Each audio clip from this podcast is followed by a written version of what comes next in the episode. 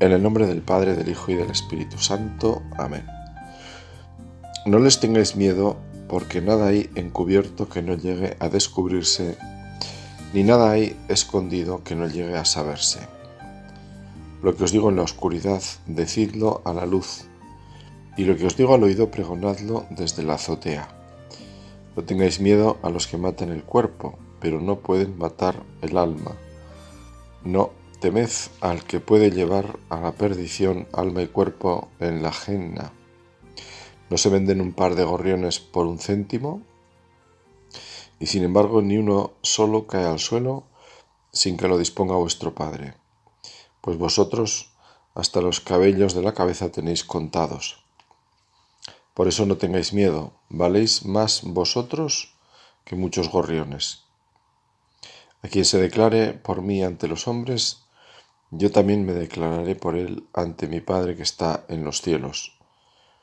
Y si uno me niega ante los hombres, también yo lo negaré ante mi Padre que está en los cielos.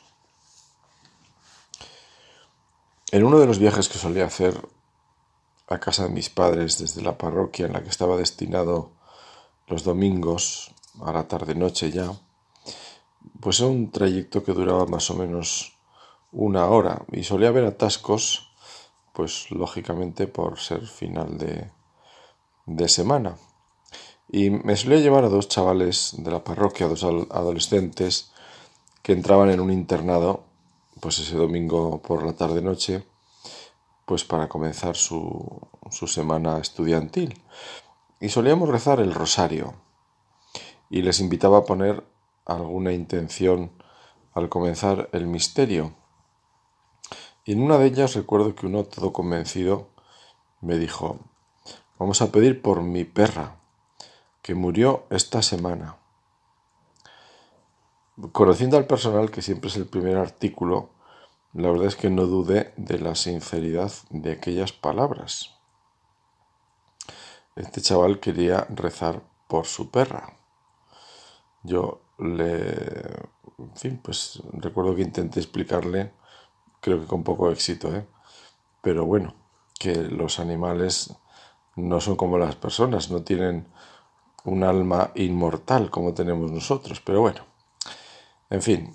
Y hace, es que hace pocas semanas en una esquela de periódico vi también que entre los familiares del difunto o difunta al final aparecía también el nombre de la mascota. En las esquelas, bien sabemos, se suele poner pues la familia, ¿verdad? Y al final aparecía también, pues no sé, Ricky o Pepi como fuera, ¿no? Su mascota. En fin, y bueno, hace poco también ya por terminar con esto aparecía en, en el telediario, en un telediario nacional, la noticia de una promoción al final de una licenciatura eh, en la que bueno, pues se hacía la orla con las fotografías de los alumnos y en una de ellas aparecía la fotografía de un perro. Dentro, vamos, junto a un alumno porque era el acompañante de uno de los, pues, de los alumnos, claro, que era invidente.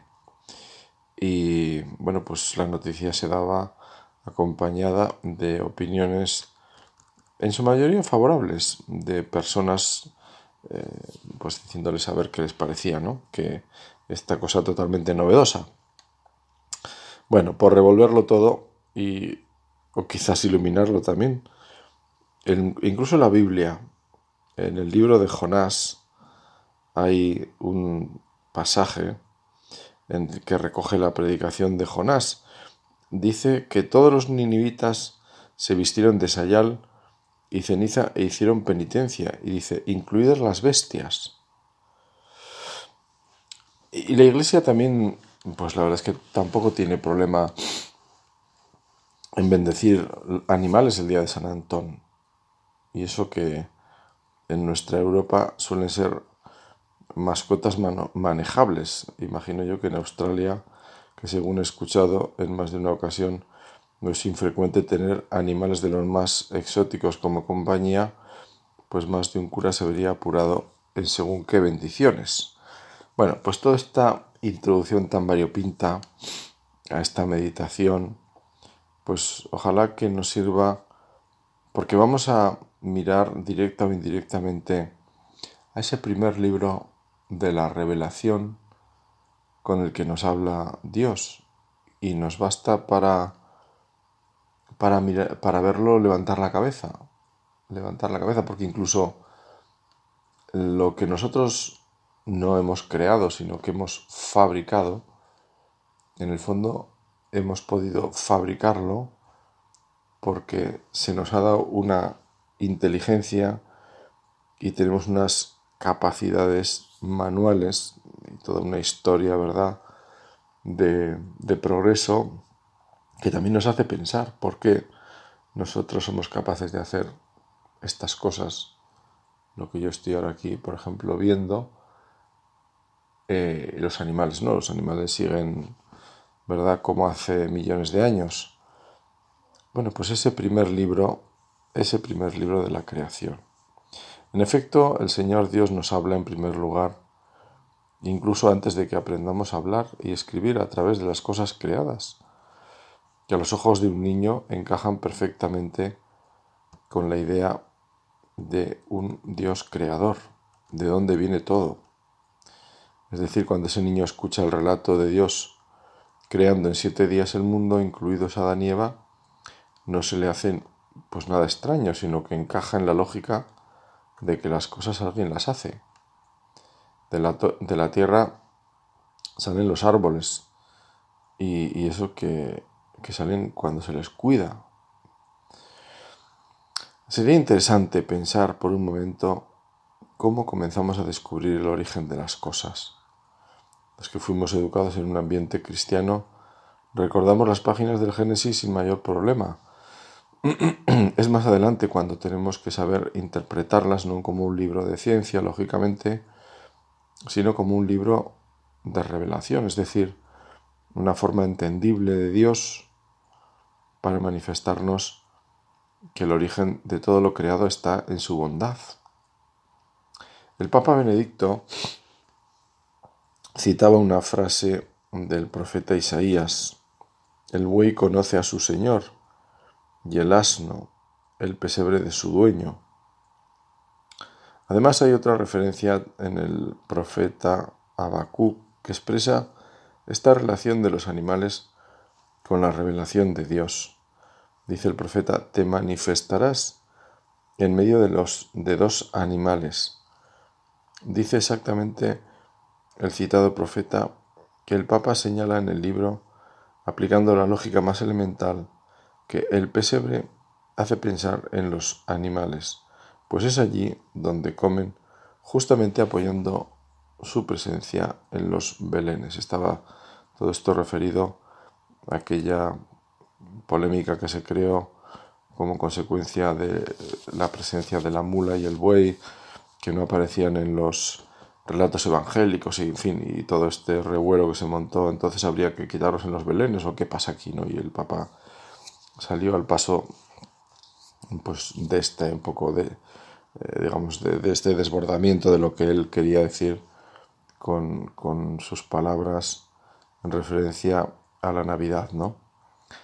La verdad es que son también la comprobación de cómo lo que la Iglesia en su religiosidad popular secular, por llamarlo de alguna forma, vive, tiene más importancia de lo que parece. Es verdad que no son esenciales para el mensaje, que los evangelios nada dicen al respecto, pero también es cierto que alguien decidió ponerlos y su presencia algo nos dice. Algo tiene el agua, decimos, cuando la bendicen. Para comenzar diremos que el mismo Isaías en el texto mencionado concluye la frase diciendo, pero Israel no conoce, mi pueblo no entiende. Es decir, el profeta está denunciando a su pueblo que es más duro de entendederas que una pobre que un pobre buey y una mula. Y ahí tenemos ya un primer mensaje en estos animales. Eh, un santo padre recuerdo que hacía referencia a esto eh, en la predicación. En el fondo sería decir, ellos tienen a veces más conocimiento que nosotros los humanos, ¿no? Es una, una forma de avivar nuestra a veces falta de fe. Decía un teólogo, José Morales, que el hombre no puede estar a la altura de las bestias, o está por encima, o si no, está por debajo de ellas.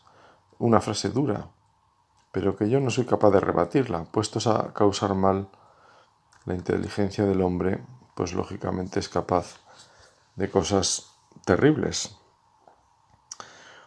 Y qué decir de una de las oraciones más conocidas del santo más popular, San Francisco de Asís. Es una oración de alabanza a Dios que la hacemos propia.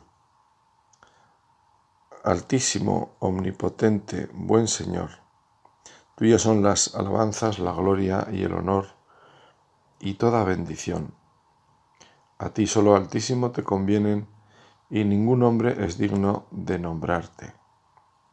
Alabado seas, mi Señor, en todas tus criaturas, especialmente en el hermano Sol, por quien nos das el día y nos iluminas, y es bello y radiante con gran esplendor.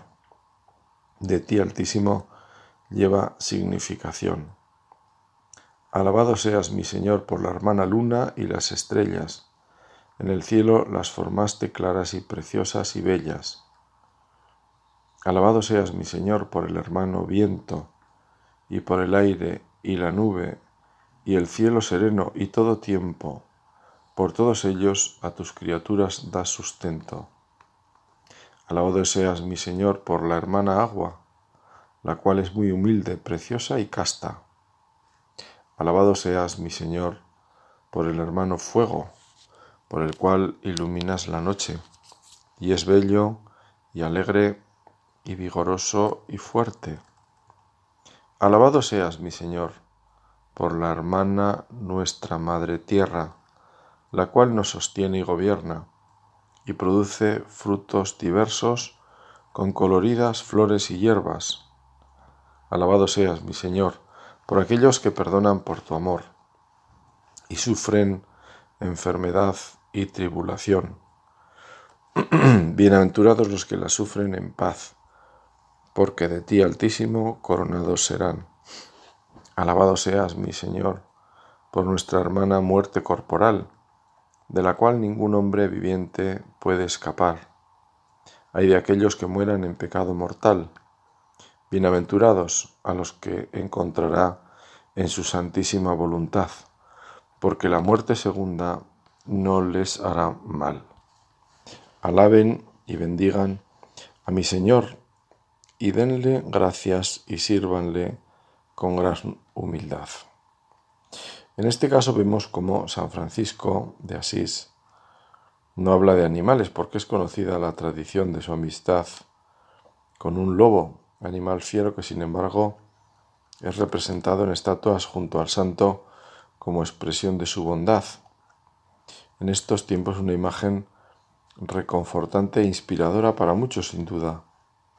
Esta relación de los santos con las demás criaturas es muy curiosa y nos ayuda a centrar la relación que desde la fe se ilumina en estos tiempos de confusión en tantas cosas y también en esta, como hacía yo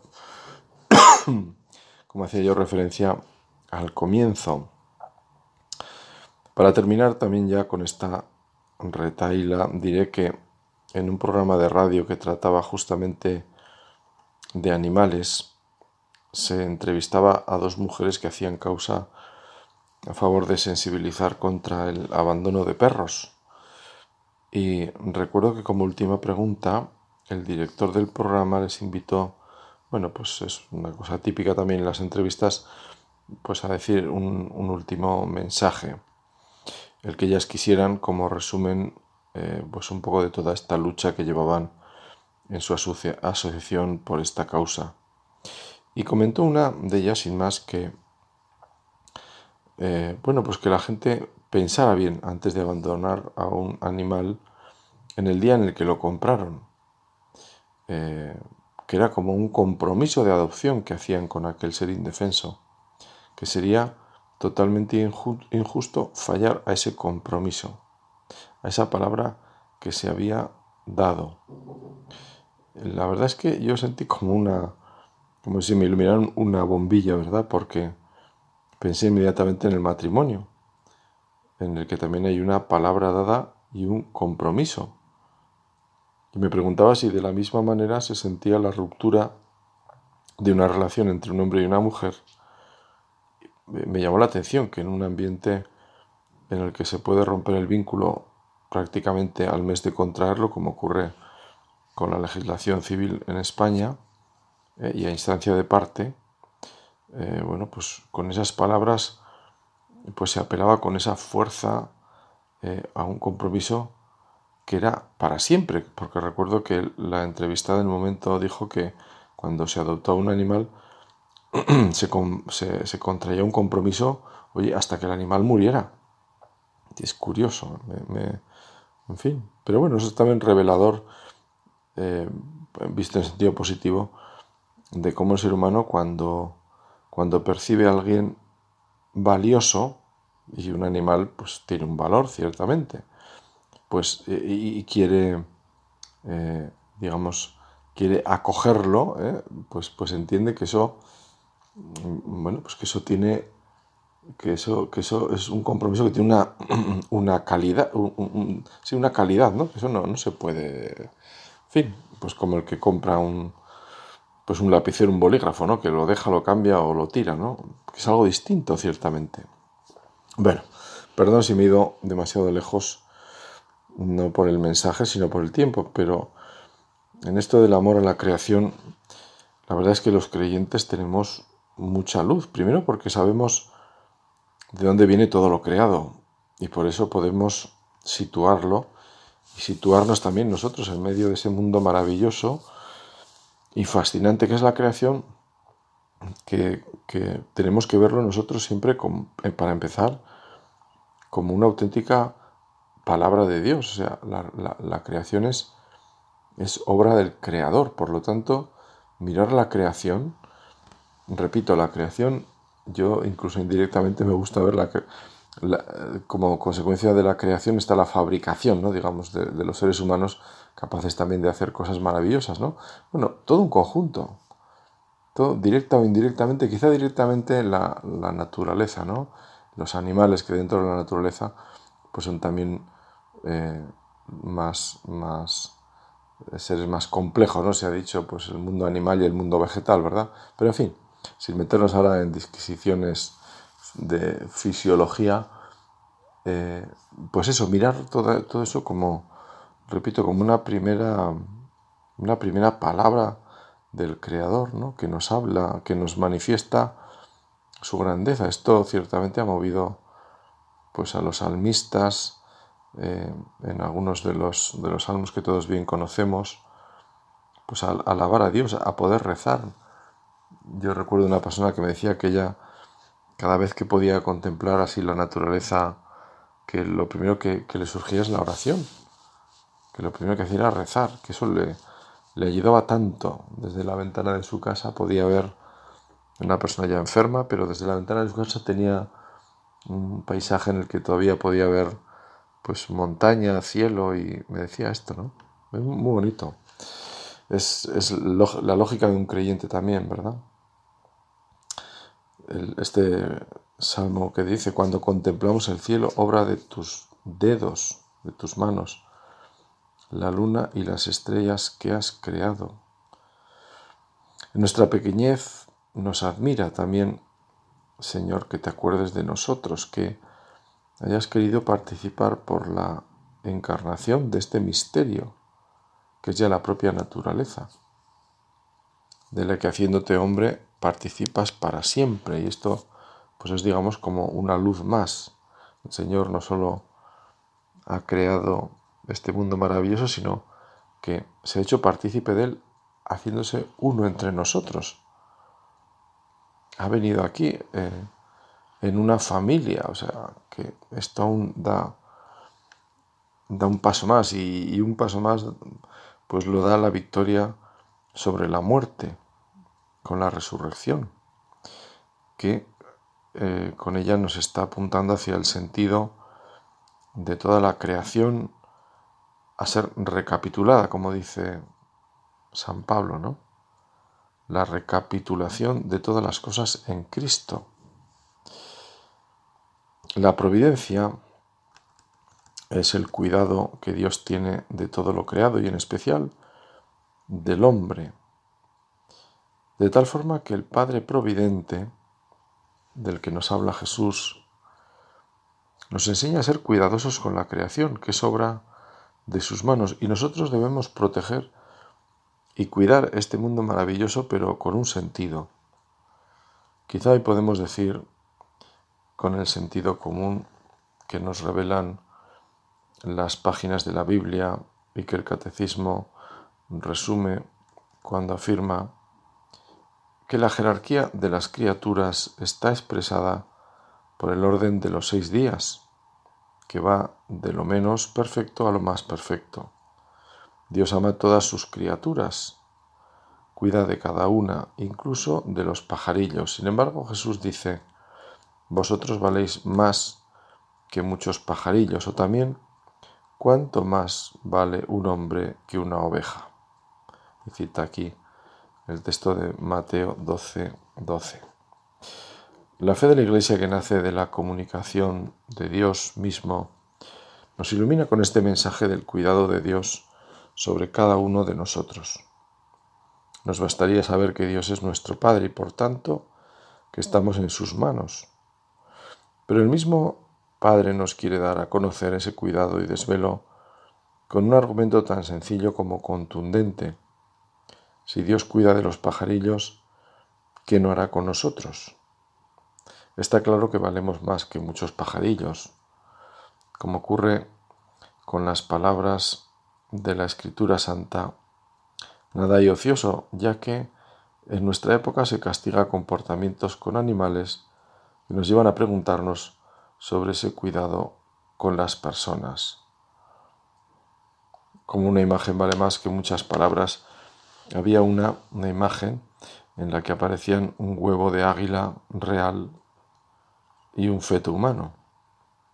El primero, decía el texto, el primero se protege siempre, el segundo no.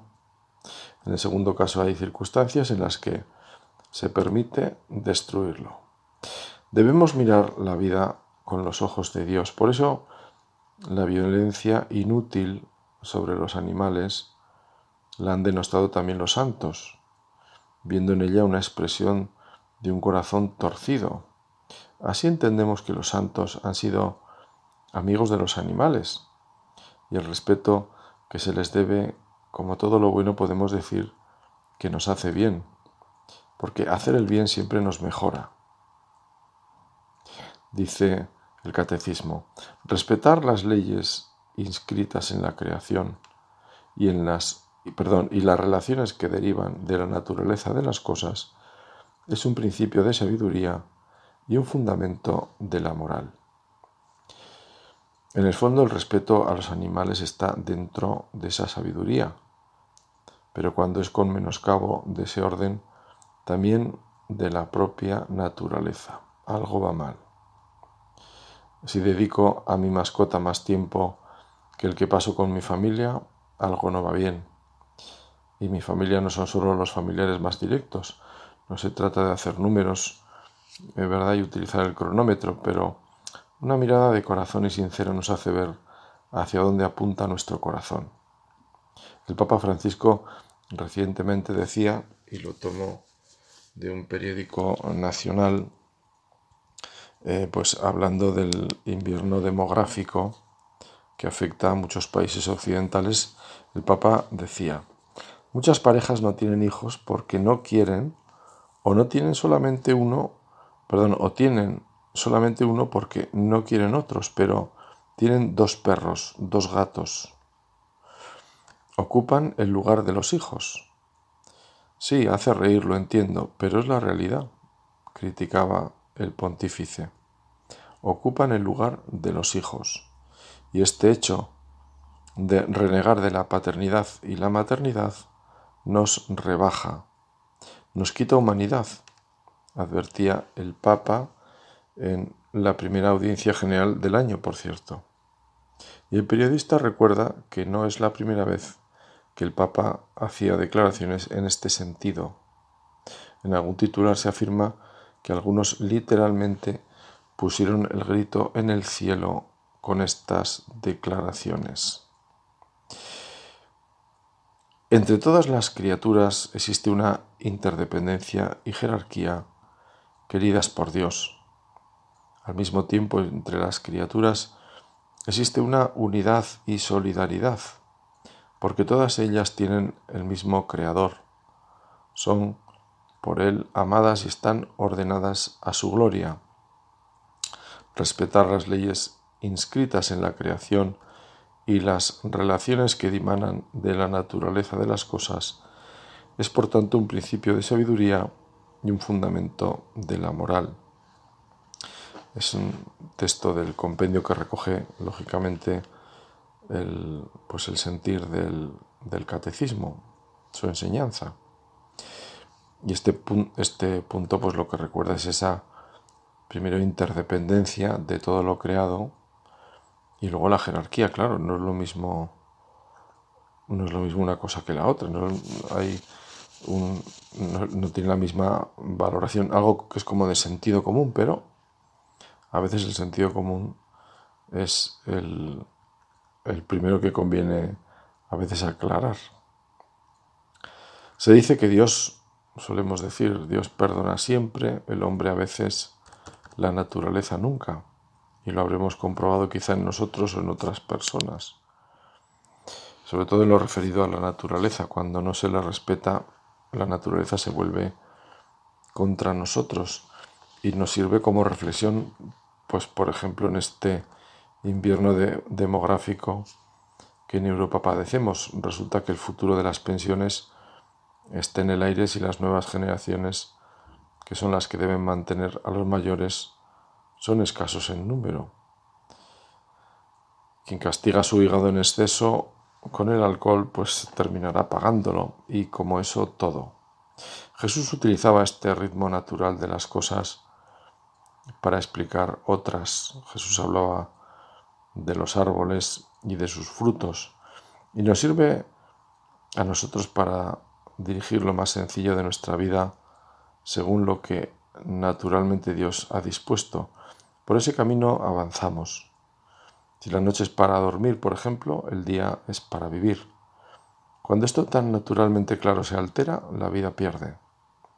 Se resiente nuestra oración, nuestra relación con Dios, incluso se resiente nuestro trato con los demás, es decir, la fraternidad. Cuando no se descansa bien, uno está más irritable. Bueno, pues esto nace, para empezar, de algo tan sencillo como respetar la naturaleza. Hacía un refrán español que decía, anoches alegres, mañanas tristes. Ay amigo, ¿cuándo viniste? Si la naturaleza nos muestra un orden y un sentido, incluso nuestro entorno, el que depende de nosotros, cuando está ordenado, nos ayuda el orden material, es decir, que las cosas estén en su sitio, un sitio para cada cosa y cada cosa en su sitio. Pues vamos a terminar ya esta oración encomendándonos a Santa María y a San José, pensando justamente en el orden material.